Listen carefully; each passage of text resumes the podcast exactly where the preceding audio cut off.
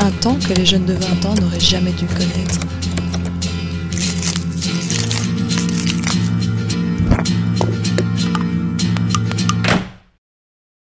Bonjour, vous écoutez Avant-hier, le podcast qui donne la parole aux jeunes. Pour ce podcast, nous serons accompagnés par Odile, Nora, Marik, Jeanne et Marie, qui chaque semaine nous apporteront un support audio nous présentant le sujet. Le principe, trois parties de discussion coupées par une petite pause musicale. Pour ce deuxième podcast, nous allons parler d'angoisse, sujet apporté par Odile. Ça peut m'arriver à n'importe quelle heure du jour et de la nuit. Quand je marche, quand je me brosse les dents, quand j'essaye de dormir, quand j'attends mon bus, quand je me lave. Mes pensées, elles sont incontrôlables. Je pense trop, j'angoisse. Je suis incapable de stopper cette spirale. Penser à autre chose, stopper le flux d'idées qui empire à chaque fois. Mes pensées m'envahissent et je ne peux absolument rien faire pour les arrêter. Alors pour survivre, j'ai développé quelques techniques. J'écoute de la musique, beaucoup. Je m'endors en écoutant des podcasts. Je m'occupe les mains, je m'occupe l'esprit, de toutes les manières possibles et imaginables. Mais je trouve ça quand même ahurissant de passer ma vie entière à fuir l'intérieur de ma tête. Il y a des périodes pendant lesquelles il suffit que je me retrouve seule une seule seconde pour que mes pensées reviennent au galop. Elles m'immobilisent. Je ne peux absolument rien faire tant qu'elles sont toujours là. Mes pensées sont très diverses. Je peux me mettre à angoisser sur n'importe quel sujet. Ce matin, par exemple, je suis restée deux heures dans mon lit, réveillée, mais incapable de me lever, parce que j'analysais en détail tout ce que j'ai fait hier, toutes les gaffes que j'ai faites. J'ai visualisé tout le temps passé avec mes amis, toutes les conversations. J'ai analysé toutes les phrases, tous les regards, tous les gestes qui prouvent que tout le monde me déteste et que j'étais un fardeau pour eux toute la journée. Je sais que c'est faux, mais ces pensées étaient tout de même là. Je n'ai pas réussi à aller en cours, je n'ai pas réussi à aller vider le putain de lave-vaisselle, et je n'ai pas réussi à faire ce que j'avais à faire. Parce que travailler pour mes cours, faire mes tâches ménagères, faire les courses, même me lever et prendre soin de moi, c'est difficile. C'est comme si j'avais un boulet au pied, un boulet lourd qui me ralentit excessivement. Comment je peux me concentrer sur un cours quand j'ai en tête les mêmes pensées qui tournent en boucle et qui ne s'arrêtent jamais? Et quand je prends du retard sur mes cours à cause de ces pensées Je ne peux pas rattraper mon retard. La seule chose qui tourne dans ma tête, c'est le fait que je suis en retard et que je ne pourrai jamais le rattraper. Prendre une douche, c'est accepter que pendant une dizaine de minutes, le bruit de l'eau couvrira partiellement ou totalement la musique qui viendrait de mon téléphone. C'est donner une tranche horaire à mes angoisses. Venez, je prends ma douche, je ne saurais pas écouter ma musique. Et le problème, c'est que maintenant que j'ai développé mes techniques pour ignorer mes pensées, elles se sont améliorées. C'est comme la bactérie qui devient plus forte parce qu'on prend trop d'antibiotiques. Mes pensées deviennent encore plus violentes quand elles trouvent une brèche. Je me retrouve à vivre dans l'angoisse et dans l'attente du moment où mes angoisses vont revenir. Cette méta-angoisse est encore plus vicieuse parce qu'elle ne repose sur rien. Elle est encore plus difficile à étouffer. Elle ne prend même pas la forme de mots. C'est un ressenti physique, tout mon corps est crispé, et je me sens vide, comme le calme, avant la tempête. Il y a des personnes qui m'ont tellement fait angoisser qu'il suffit que je pense à elles pour avoir mal au ventre. Des musiques que je n'arrive plus à écouter sans avoir un fond de vomi dans ma gorge. Il y a des rues par lesquelles je ne veux plus passer, parce qu'elles me rappellent un événement qui y a eu lieu, et rien que revoir l'endroit me replonge dans mes pensées. Il y a des événements vieux de plusieurs années qui me reviennent comme ça, de but en blanc, et qui me plongent à nouveau dans la honte et dans l'autodépréciation. Et c'est là que je me pose la question. Pourquoi mes pensées sont-elles aussi nocives? Quel est l'intérêt pour mon mental, pour mon corps, de me torturer avec des pensées intrusives qui ne se mettent jamais en pause Ma psy m'a dit que j'étais en dépression. Super.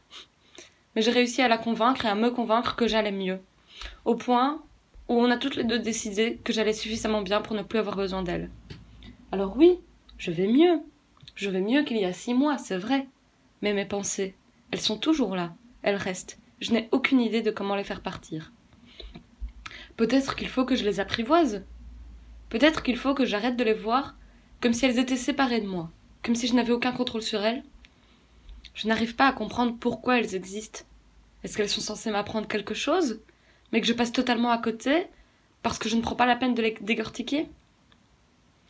J'ai lu quelque part qu'il fallait s'entraîner, quand ce genre de pensée arrive, à se placer comme une observatrice, à regarder mes pensées d'un point de vue extérieur, pour comprendre à quel point elles sont irrationnelles. J'y arrive, plus ou moins, mais cela ne les fait pas partir. Je n'arrive pas à accepter qu'elles sont peut-être là toute ma vie. Eh bien, merci Odile pour cet enregistrement. Euh, est-ce que tu pourrais nous résumer euh, ta pensée en un mot? Je dirais le mot angoisse. D'accord, l'angoisse. Donc euh, bah, maintenant, je vais vous inviter à faire un, tour de parole pendant 10 minutes sur vos premières impressions, vos questionnements, sur des mots-clés que vous avez relevés pendant l'enregistrement qu'on a écouté, vos réactions par rapport au mot angoisse. Qu'est-ce que ça évoque chez vous? Ben, Pour moi, l'angoisse, ben, déjà quand j'entends ce mot, ben, ça m'angoisse un peu. Euh, parce que c'est un sentiment que je connais que trop bien et qui grandit avec moi depuis des années. Et, euh, et je peux comprendre, enfin, je comprends beaucoup de choses qui ont été dites dans, dans, l'enregistrement. Et euh, l'angoisse chez moi, elle, se. Elle arrive comme ça et elle, elle me tord l'estomac, elle me tord le ventre et j'en ai mal et puis je n'arrive plus à réfléchir. Euh, moi, quand je pense à l'angoisse, je vois une espèce de brouillard bleu foncé, euh, très compact. Je vais réagir sur ce que tu viens de dire. Euh, je trouve ça beau et en même temps bizarre, mais je trouve ça beau que tu matérialises en fait l'angoisse. Donc j'ai l'impression qu'elle est, enfin que tu la connais aussi, parce que je enfin, tu l'as vraiment dit comme si tu l'as matérialisé devant toi et euh, comme si tu la voyais constamment, tu vois. Et euh, voilà, je trouve ça beau. Et euh, du coup, moi, ce que j'ai à dire par rapport à l'angoisse qui n'a pas encore été dit dans ces cinq minutes de monologue, ce serait surtout la, partie physique. Le, fait que quand j'ai mal au ventre parce que j'ai trop mangé, ce qui, ou parce que je digère mal, eh ben, j'ai l'impression d'être angoissée parce que j'associe vraiment le mal de ventre à l'angoisse. Donc même quand c'est un mal de ventre physique, il réussit à m'angoisser parce que mon corps s'est dit merde, ah, elle a mal au ventre, ça veut dire qu'il y a quelque chose qui l'angoisse. Et euh, du coup, c'est très handicapant. Euh, on parle d'angoisse depuis tout à l'heure, mais euh, il y a une, frontière très très fine entre l'angoisse, le stress et l'anxiété. Et j'aimerais bien avoir votre avis sur les définitions de ces termes parce que je vous avoue que j'ai un peu du mal à positionner ces, ces, termes en... Lequel est le pire et lequel est le moins pire euh, Je ne sais pas si vous me suivez. Personnellement, le stress, je vois ça d'une manière assez positive. C'est pour moi le stress, c'est le stress avant un examen ou le stress avant quelque chose d'important. C'est on appréhende l'effort qu'on va devoir faire, la, prise de risque qu'on va, le risque qu'on va devoir prendre. Euh, l'anxiété, c'est quelque chose de beaucoup plus, euh, beaucoup plus long dans le temps. Alors j'ai l'impression que l'anxiété, c'est l'angoisse sur la longueur. Et que du coup, l'angoisse, ben, ben, c'est à creuser sur ce que c'est l'angoisse, justement. J'arrive pas à, le définir en une phrase. Désolée si je ne suis pas très bavarde pour le moment, mais parler d'angoisse, ben, surprise, ça m'angoisse. Donc, euh, je pense que oui, il y a vraiment une différence entre ces différents termes, mais qu'on ne doit pas les, classer ou les hiérarchiser parce que à chacun et sur chaque personne, ils provoquent bah, des effets et des émotions un petit peu différentes. Mais en fait, il y a vraiment quelque chose dans, dans, ton enregistrement qui m'a interpellé, c'est le fait que tu utilises le terme irrationnel. Quand tu parles de de cette angoisse que tu qualifies d'irrationnelle, qu'est-ce que, qu'est-ce que tu entends? Parce que c'est fondé sur quelque chose. Et je pense que l'important, c'est vraiment de, de s'écouter. Quand je dis que mes angoisses sont irrationnelles, ce que je veux dire, c'est qu'en fait, euh, ça peut m'arriver d'angoisser sur des choses très rationnelles, dans le sens où, euh, oh là là, je dois dire quelque chose à quelqu'un et, euh, et je sais que ça va provoquer une dispute, et du coup, je stresse et, je, et j'angoisse dessus. Donc là, euh, c'est rationnel, puisque je sais ce qui va arriver. Mais il y a vraiment des fois où j'angoisse au point où ça part tellement loin que ça, a dépassé le cap du, rationnel et c'est totalement irrationnel dans le sens où dans, dans mon enregistrement, je dis bien que alors je vais analyser tout ce qui s'est passé et chercher partout des preuves que les gens ne m'aiment pas. Et euh, ça, je ne, peux, je, ne peux pas contrôler ça. C'est des pensées qui arrivent et qui et qui et du coup, je sais qu'elles ne sont pas rationnelles puisque mon côté rationnel, mon côté cartésien, c'est en fait en même temps, je sais qu'une personne m'apprécie et en même temps, j'angoisse à l'idée que tout ce qu'elle me montre qui fait que je pense que que- qu'elle m'apprécie soit faux et euh, que je me trompe et qu'en vrai la personne ne m'apprécie pas. Et c'est pour ça que je dis que mes pensées sont irrationnelles, c'est que quand elles sont problématiques, c'est parce qu'elles vont beaucoup trop loin et que si je les formule euh, et que je les dis à quelqu'un, je saurais que elles sont elles ne, reposent sur rien.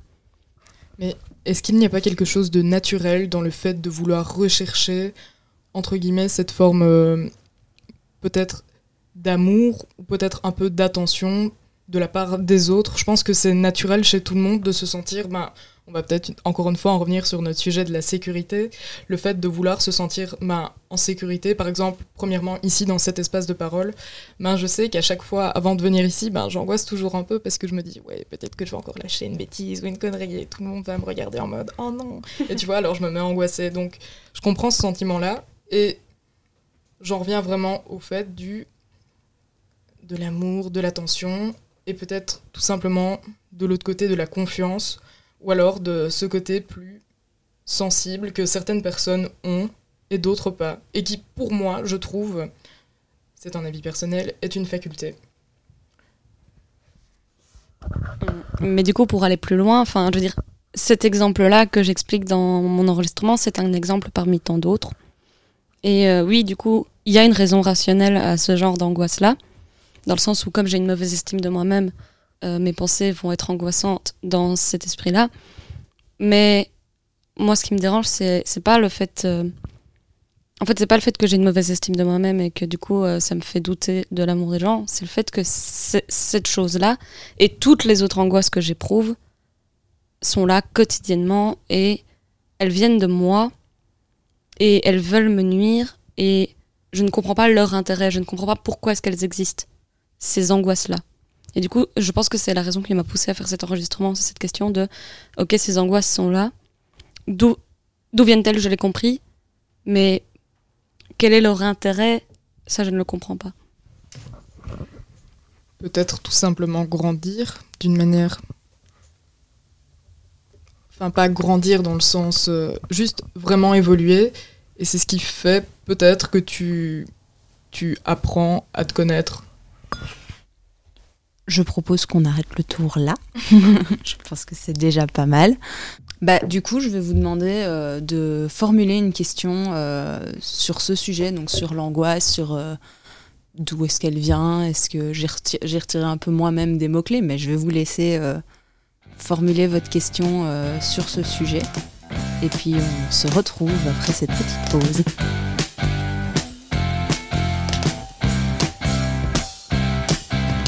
Yes, I am Mother Nature's son. And I'm the only one. I do what I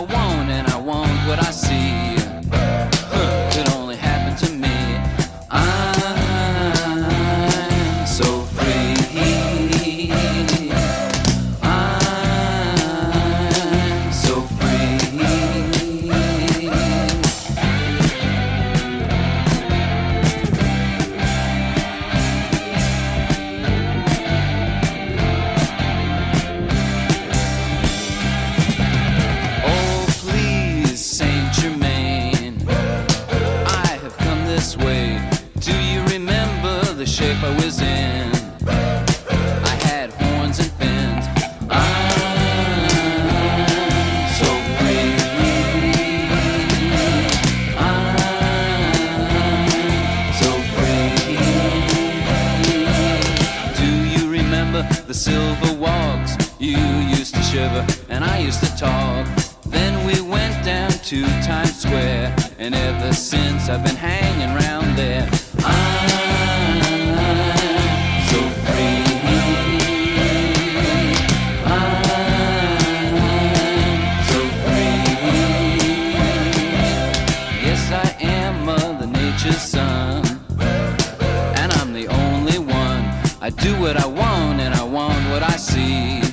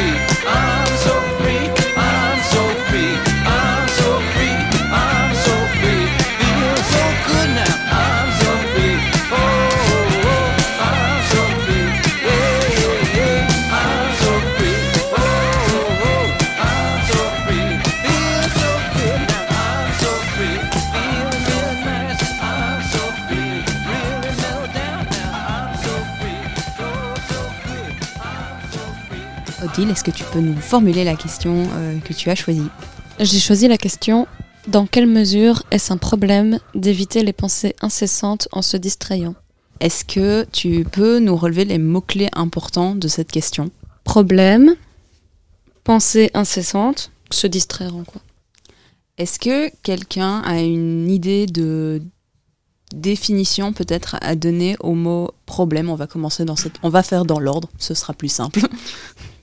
Euh, je vous avoue, j'ai jamais euh, essayé de mettre une définition au mot problème, parce que pour moi, ça collait de source.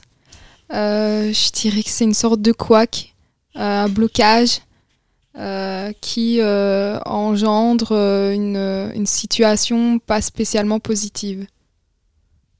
Tout le monde est d'accord avec cette définition du mot problème Est-ce que quelqu'un veut apporter une nuance, ajouter quelque chose Moi ici, j'ai pas l'impression que c'est un couac.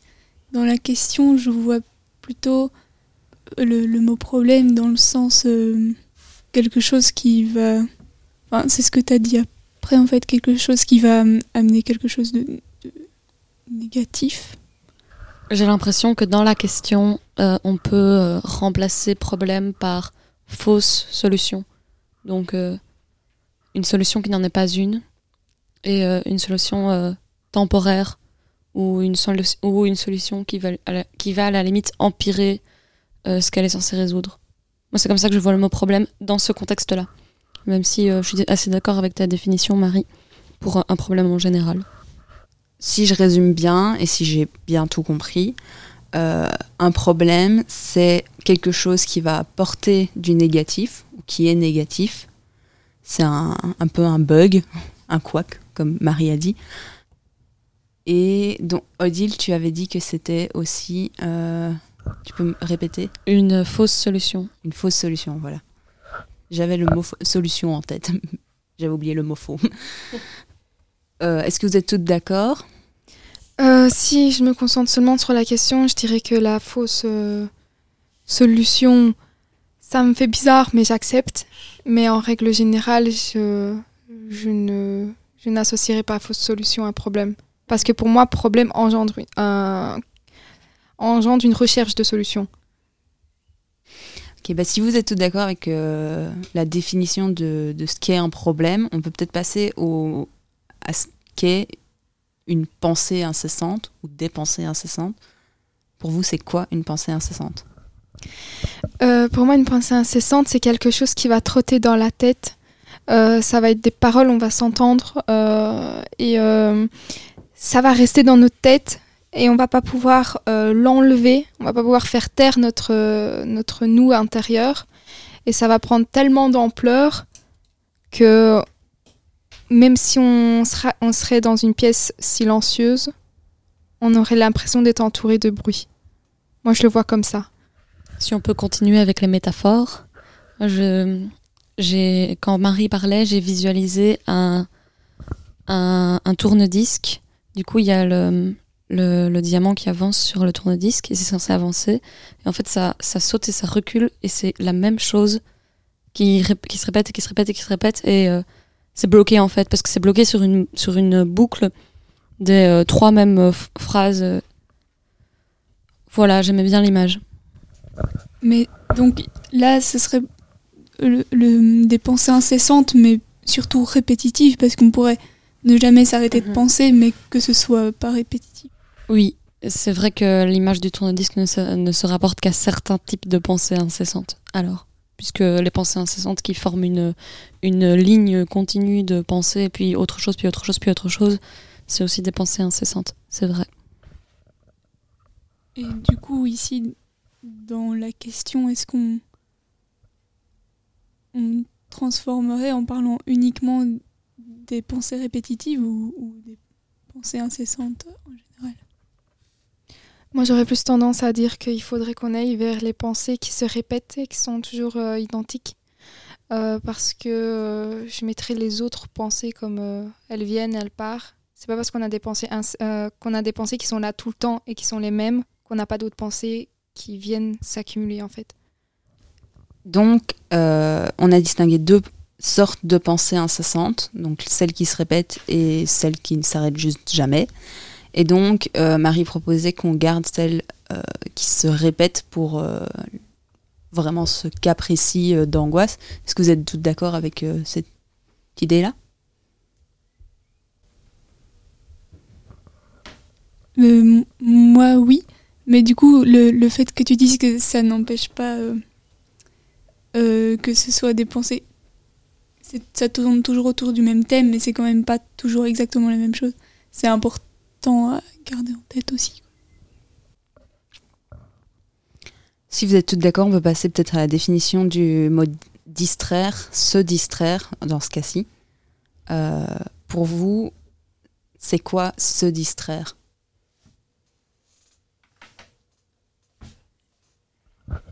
Alors moi, j'ai regardé une vidéo YouTube qui parlait de Blaise Pascal, donc ce, que je vais dire sur lui n'est peut-être pas vrai. Mais en gros, euh, dans la vidéo YouTube, il parlait du fait que selon, euh, que selon lui, euh, tout le malheur humain réside dans le fait qu'on ne peut pas demeurer au repos dans une chambre, un truc dans ce genre-là. Et qu'en gros, tout ce qu'on fait en tant qu'humain, que ce soit alors se nourrir, travailler, euh, écouter de la musique, parler avec des gens, enfin, toutes les activités sont euh, une distraction parce que si on n'avait rien à penser, on se dirigerait forcément vers la peur de mourir, la peur du néant. Après, je sais pas si c'est exactement ce que Pascal a dit parce que c'est dans une vidéo YouTube que j'ai vue il y a deux ans, mais quand j'ai vu cette vidéo, ça m'a marqué et euh, du coup, j'ai l'impression que se distraire, quand j'entends se distraire, j'imagine cette forme de distraction là qui serait genre tout ce qu'on fait dans notre vie serait en gros de la distraction pour ne pas penser au fait que à, à des, à, à des choses qui nous feraient angoisser comme euh, le néant ou euh, la mort ou euh, toutes ces choses pas positives qui font partie de la vie. Est-ce que vous êtes toutes d'accord? Est-ce que vous voulez ajouter quelque chose à cette définition de se distraire? Je suis d'accord euh, un peu.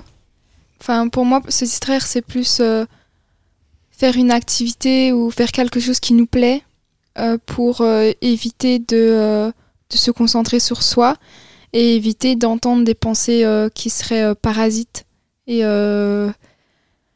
juste vouloir être heureux, se distraire quoi, ou faire quelque chose pour que notre cerveau il fonctionne plus regarder la TV, on n'a pas besoin que notre cerveau fonctionne pour regarder la TV.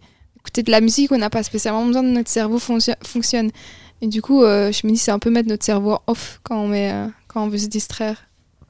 Alors pour moi, la distraction s'associe avec la notion de plaisir et pas forcément avec le fait de vouloir, par exemple, euh, s'enlever des, des pensées parasites ou le, le fait de, de ne pas travailler. Je pense que justement, apprendre à se distraire, c'est aussi un travail parce que, par exemple, ben, quand j'écoute de la musique, il y a des moments où oui, mon cerveau est à l'arrêt, c'est vraiment juste une musique de fond.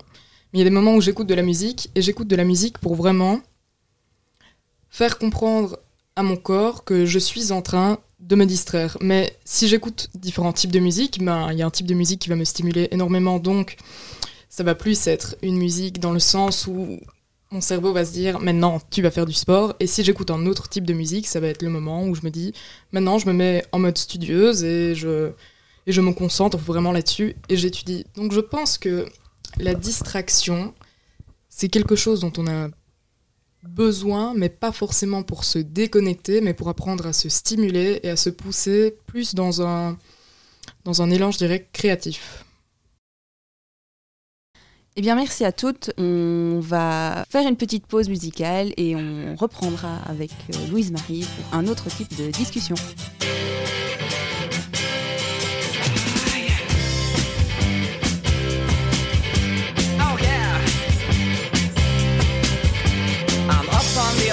11th floor I'm watching the cruisers below. It's down on the street and it's trying hard to forces the flow. Oh, my heart's in the basement. My weekends at an all-time low. Cause she's hoping to score, so I can't see her letting him go. Walk out of her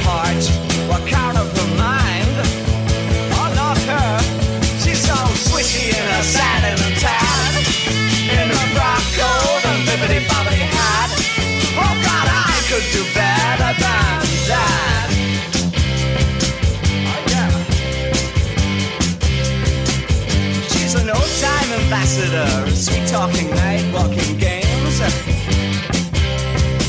Oh, she's known in the darkest clubs for pushing ahead of the dames. If she says she can't do it, then she can't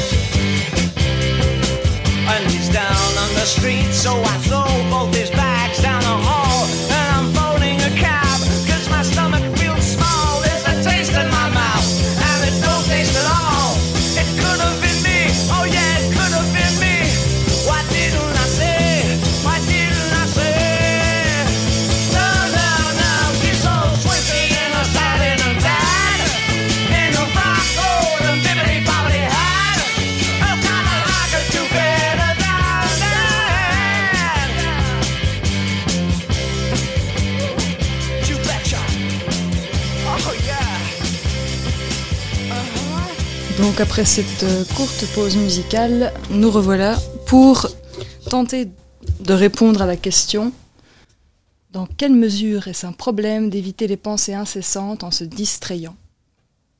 Du coup, je vous pose la question dans quelle mesure est-ce un problème d'éviter les pensées incessantes en se distrayant? Je dirais dans la mesure où éviter. En fait, il faudrait se concentrer sur le verbe éviter parce que éviter, ça ne résout pas les problèmes. Ça, ça ne fait que les, les mettre de côté. Et du coup, on arrive à de plus gros problèmes puisque ceux-ci s'entassent et on est dans un cercle vicieux. Euh, et enfin, moi, je le vois comme ça. Et du coup, euh, le problème, moi, je répondrais que euh, le problème, c'est d'éviter. Hum, Moi, j'aurais bien voulu savoir à partir de quel moment est-ce que c'est un problème, forcément, de vouloir les éviter. Si ce sont des, enfin, si ce sont des pensées qu'on peut plus ou moins hiérarchiser en se disant, par exemple, celle-ci, c'est pas important. Pourquoi est-ce que la plante verte est verte et pas jaune? Ça, c'est pas vraiment une pensée spécialement utile. Mais si c'est des pensées plus utiles, enfin, il n'y a pas d'utilité, mais c'est dans le sens où, par exemple, euh, j'ai pas d'exemple de, de j'ai pas d'exemple, mais juste comment est-ce qu'on peut dire que c'est un problème? Euh, J'ai l'impression que les pensées sont un problème quand elles nous handicapent dans la vie de tous les jours, dans le sens où quand euh, quand c'est difficile de ne serait-ce que se doucher, parce que euh, se doucher laisserait libre cours aux pensées, ça fait que il faut choisir entre se doucher et éviter les pensées. Et du coup, à partir du moment où ça devient handicapant dans la vie de, de tous les jours, on peut parler du fait que les problèmes, que les pensées sont un problème. Et du coup, euh, du coup, pour moi, quand on arrive à ce stade-là, vouloir résoudre ce problème en, faisant, en trouvant des techniques pour ne plus penser, euh, c'est, comme le disait très bien Marie, éviter d'y penser. Et c'est pas euh, résoudre pourquoi ces pensées sont là. Est-ce qu'il y a une distinction à, faire entre ces pensées qui se rapportent à, à de l'angoisse et l'au- l'autre type de pensée, en fait, tout le reste des pensées au final. Est-ce que c'est une distinction qui serait intéressante de faire ou, ou pas vraiment? Je dirais pas qu'il y a une distinction claire et nette dans le sens euh, groupe A, les pensées normales, et groupe B, les pensées euh, euh, catégorisées angoisse. Comme si comme s'il y avait un espèce de prisme de non de, de sphère non des, pensées qui sont plus euh, qui tendent vers euh, des pensées euh, lambda et des pensées qui tendent vers l'angoisse plutôt que groupe A groupe B. Je m'interroge dans la mesure où une pensée peut faire naître une réflexion. Est-ce qu'une pensée de l'angoisse serait stérile ou enfin si on imaginons donc on, ne catégorise pas les pensées de l'angoisse et les pensées lambda qui en fait ne sont pas si lambda que ça s- selon moi. Mais euh, si une pensée peut faire naître une réflexion puisqu'elle vient de quelque part, alors à quel moment est-ce qu'il y a euh, donc elle induit à quel moment est-ce qu'elle induit un blocage physique et à quel moment est-ce qu'elle devient euh, bah, du coup bloquante en fait? Je dirais qu'elles deviennent bloquantes, ces pensées et ces réflexions, euh, quand elles nous touchent personnellement sur un vécu potentiel euh, qu'on a eu et qui nous a sans doute traumatisé ou qui remonte euh, des angoisses. En tout cas, moi, je le prends comme ça. Donc, ben déjà pour penser, je voudrais revenir sur ce que j'ai dit tout à l'heure avec le fait d'hierarchiser la pensée.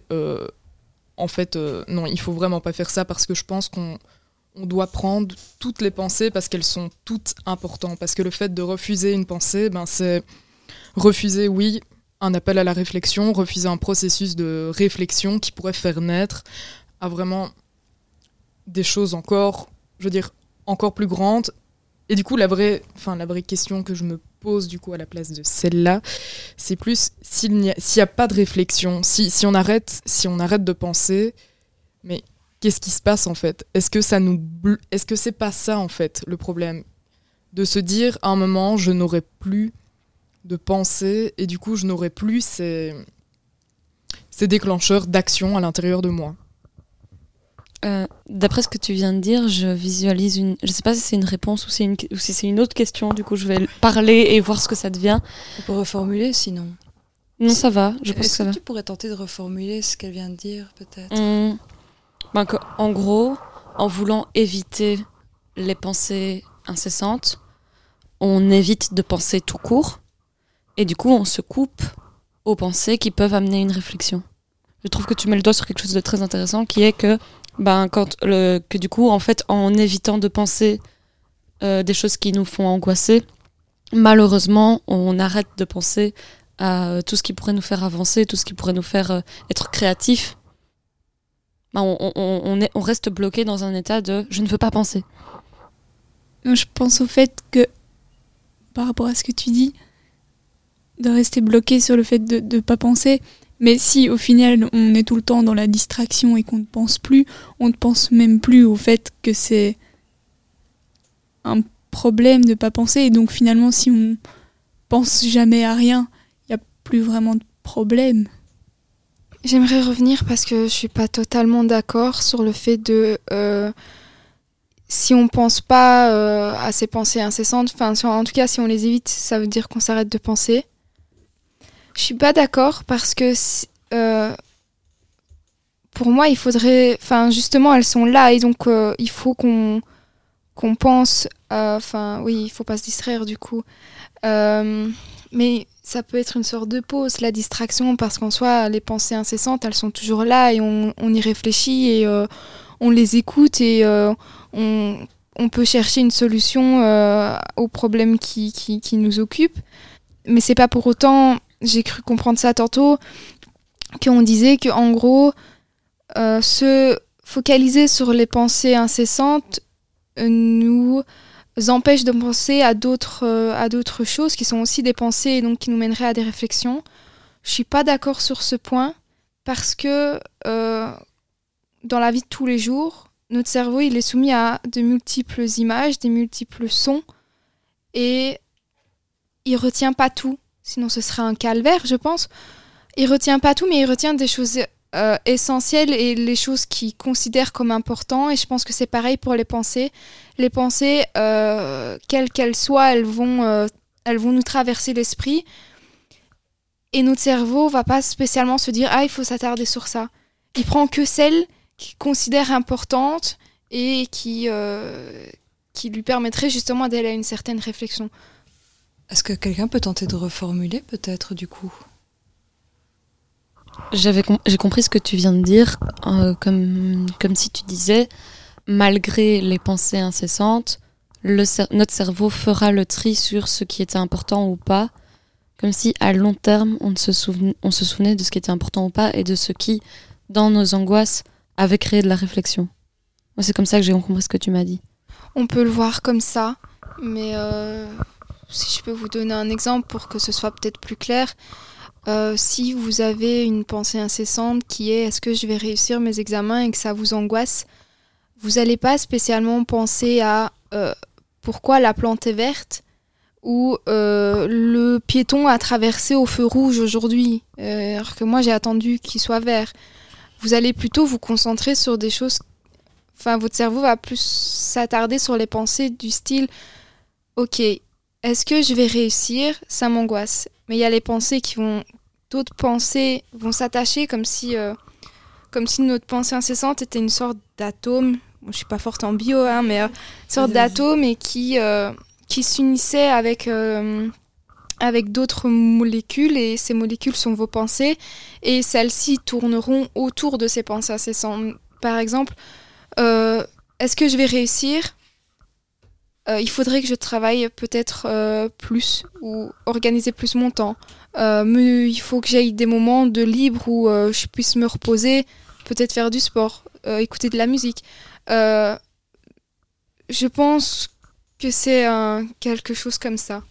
Si, ça rappelle un peu la notion de, de prisme que, que tu évoquais tantôt, Odile. C'est un angle de vue sur tout ce qui entoure et qui en fait va moduler l'environnement et peut-être le type de pensée qu'on pourrait s'accorder euh, dans ce genre de, de prédisposition de sa tête en fait. Je voulais rajouter un petit truc. Euh, même si quand on pense, on a il y a le noyau et puis il y a les molécules, hein, on va dire ça comme ça, ou l'atome. Il faut pas se, se, dire. euh, Enfin, nous, on voit peut-être pas la différence, on voit pas spécialement les liens entre chaque pensée, mais il y en a sans doute. Euh, Il il y a toujours un lien et ce lien, il est soit implicite, soit explicite. Le lien que vous ne trouvez pas, il est peut-être sur euh, une autre liaison euh, du, euh, de la pensée centrale qui est sur une toute petite pensée que vous avez et cette pensée elle est reliée à plein d'autres petites c'est comme une galaxie je... Je suis forte en dessin pas en explication Mais en fait, je pense qu'on pourrait simplement traduire euh, les pensées incessantes tout simplement par le terme doute. Parce qu'en vérité, à chaque fois, c'est le fait de douter, c'est le fait de remettre en question. Et justement là, à partir de ce moment-là, est-ce que c'est pas une forme de philosophie, de douter, de remettre en question et de vouloir juste comprendre? Et c'est ça qui pourrait d'une manière définir un petit peu la nature humaine.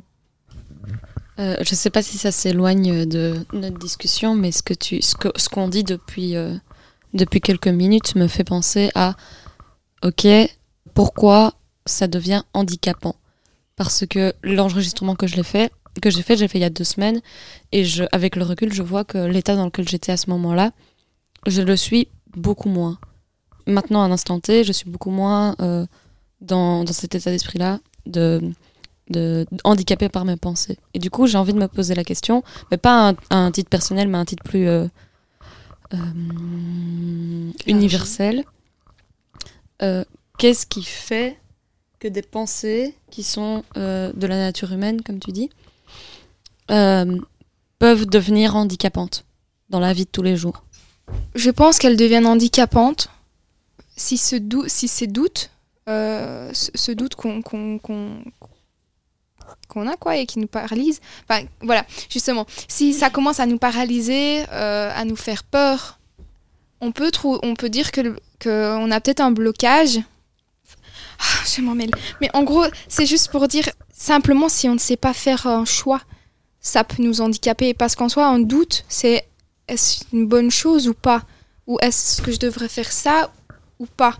Et du coup, ben, il faut savoir faire le choix. Et si on déjà on sait pas faire un choix, ça devient handicapant. Je pense qu'il est là le problème. Et peut-être que c'est aussi lié à, à notre construction euh, depuis notre enfance. Il y a, y a des choses qui vont bloquer des personnes alors que d'autres non. Des personnes vont trouver ça plus facile que d'autres. Euh, je pense vraiment que c'est c'est propre à chacun.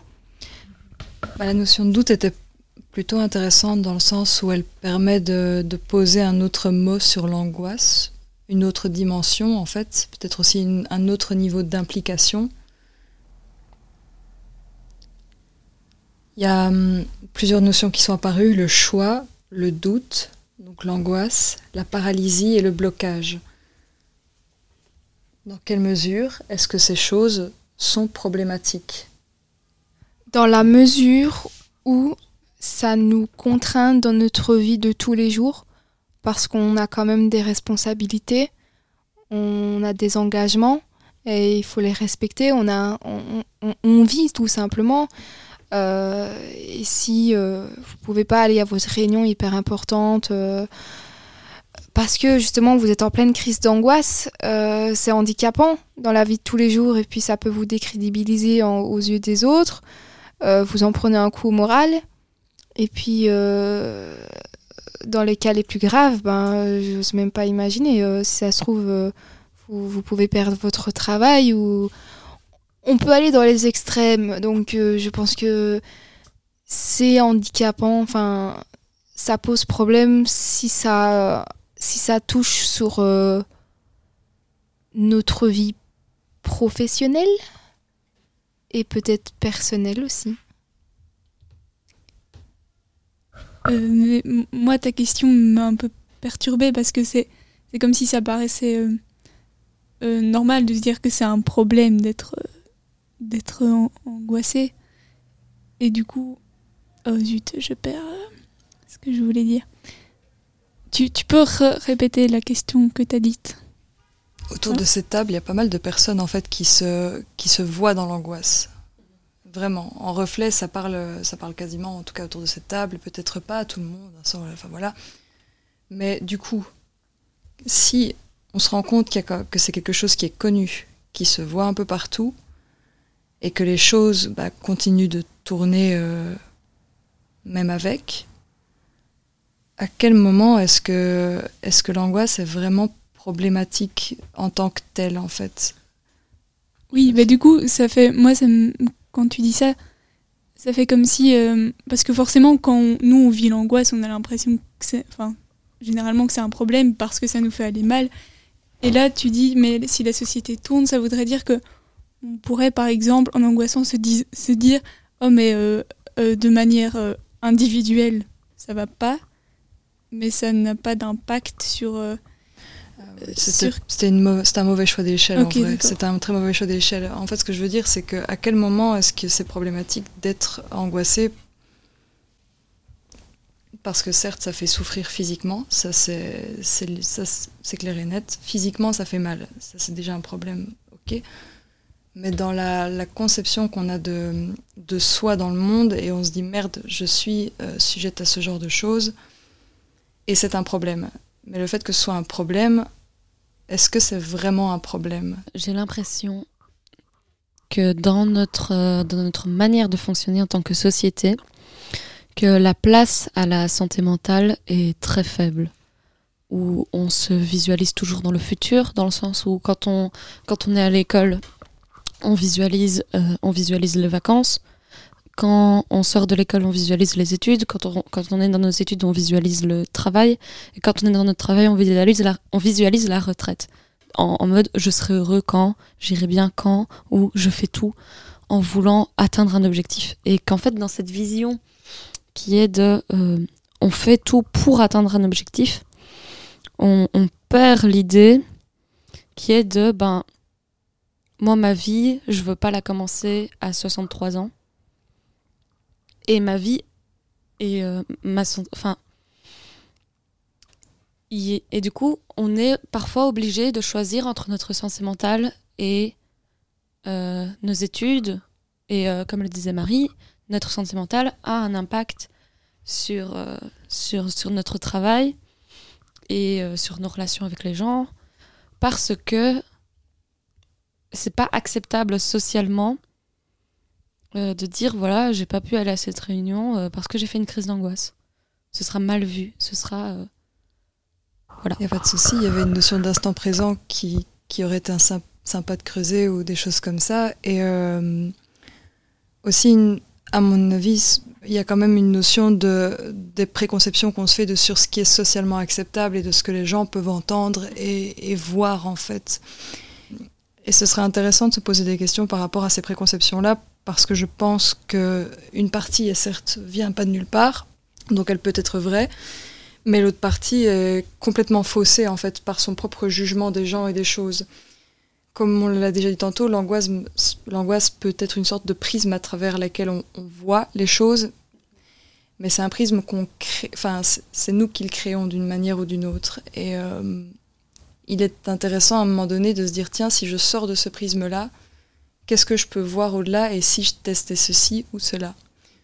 Tantôt, il y avait un truc qui m'a un peu plu dans ce qui s'est dit parce que ça peut, euh, ça peut, on peut se poser des questions en fait avec ça. On a parlé de distraction et de créativité et euh, donc d'une, comme d'une, la distraction comme étant une possible fuite à, euh, au problème des pensées incessantes et donc des cycles d'angoisse. Et cette distraction, on a dit tiens, à un moment donné, elle peut déboucher sur de la créativité. Est-ce que ça, tilte? Est-ce que ça fait tilter quelque chose chez quelqu'un ou pas vraiment? En se distrayant, on peut essayer des activités et ces activités, elles peuvent nous toucher. Et après on peut euh, voir qu'on a un feeling avec cette activité et on développe notre créativité. Euh, je sais pas, vous voulez essayer la couture et puis vous vous rendez compte que vous kiffez ça et puis euh, vous allez devenir euh, créatif et vous allez commencer à faire des œuvres, vous allez euh, faire du costume, co- cos- vous allez re, vous allez décorer vos vêtements, etc. Et c'est une forme de ça. créativité. Euh, si vous voulez toucher au pinceau, c'est pareil. Vous allez euh, créer votre propre style euh, créatif dans la peinture. En tout cas, euh, je pense que c'est en se distrayant qu'on peut acquérir une certaine créativité. Je pense qu'il faut juste faire un petit, euh, un petite coupure entre distraction et créativité. Peut-être que. Est-ce que la créativité pourrait être une réponse à l'angoisse Pour moi, la, euh, j'en parle pas dans mon enregistrement, mais la créativité, c'est mon deuxième. euh, non, c'est aussi un, un de mes euh, outils par rapport à l'angoisse. Euh, J'utilise ma créativité dans l'écriture, dans le dessin, ou même pour moi, aller courir, c'est de la créativité parce que c'est du développement. Enfin, je sais pas. Pour moi, ce qui me fait me sentir mieux me fait me sentir créative. Oui, et puis il y a des footballeurs qui font des vraies prises absolument. Enfin, c'est magnifique, c'est de l'art ce qu'ils font. Enfin, euh, Totalement. je reprends les mots du JT. euh, voilà, c'est une. Euh, moi, j'ai envie d'inviter les auditeurs à réfléchir, à réfléchir à- à- parce que là, j'avais envie de rebondir, mais comme on n'a pas le temps, voilà, à ce que c'est du coup la créativité, même si ça n'a rien à voir avec le thème, euh, enfin pas vraiment avec le thème initial, mais Eh bien, si, si. les auditeurs ont envie de, de réfléchir, voilà. Eh bien si, en effet, la créativité, la création et, une... et l'art, on en a... C'est des fois abordé comme étant une réponse possible, une sorte de sublimation en fait à certains mots qui peuvent toucher certaines personnes. Donc invitons, merci Jeanne pour cette, cette proposition, invitons les auditeurs à se poser la question de la créativité. Bonne soirée sécurité ou même de, penser à leurs pensées, dans leurs pensées, qui attirent d'autres pensées, mais aussi à leur cycle d'angoisse et comment mm. prendre une petite vue au-dessus. Euh, quel est ce doute qui m'habite Et sur ces doux mots, merci de nous avoir écoutés. C'était avant-hier.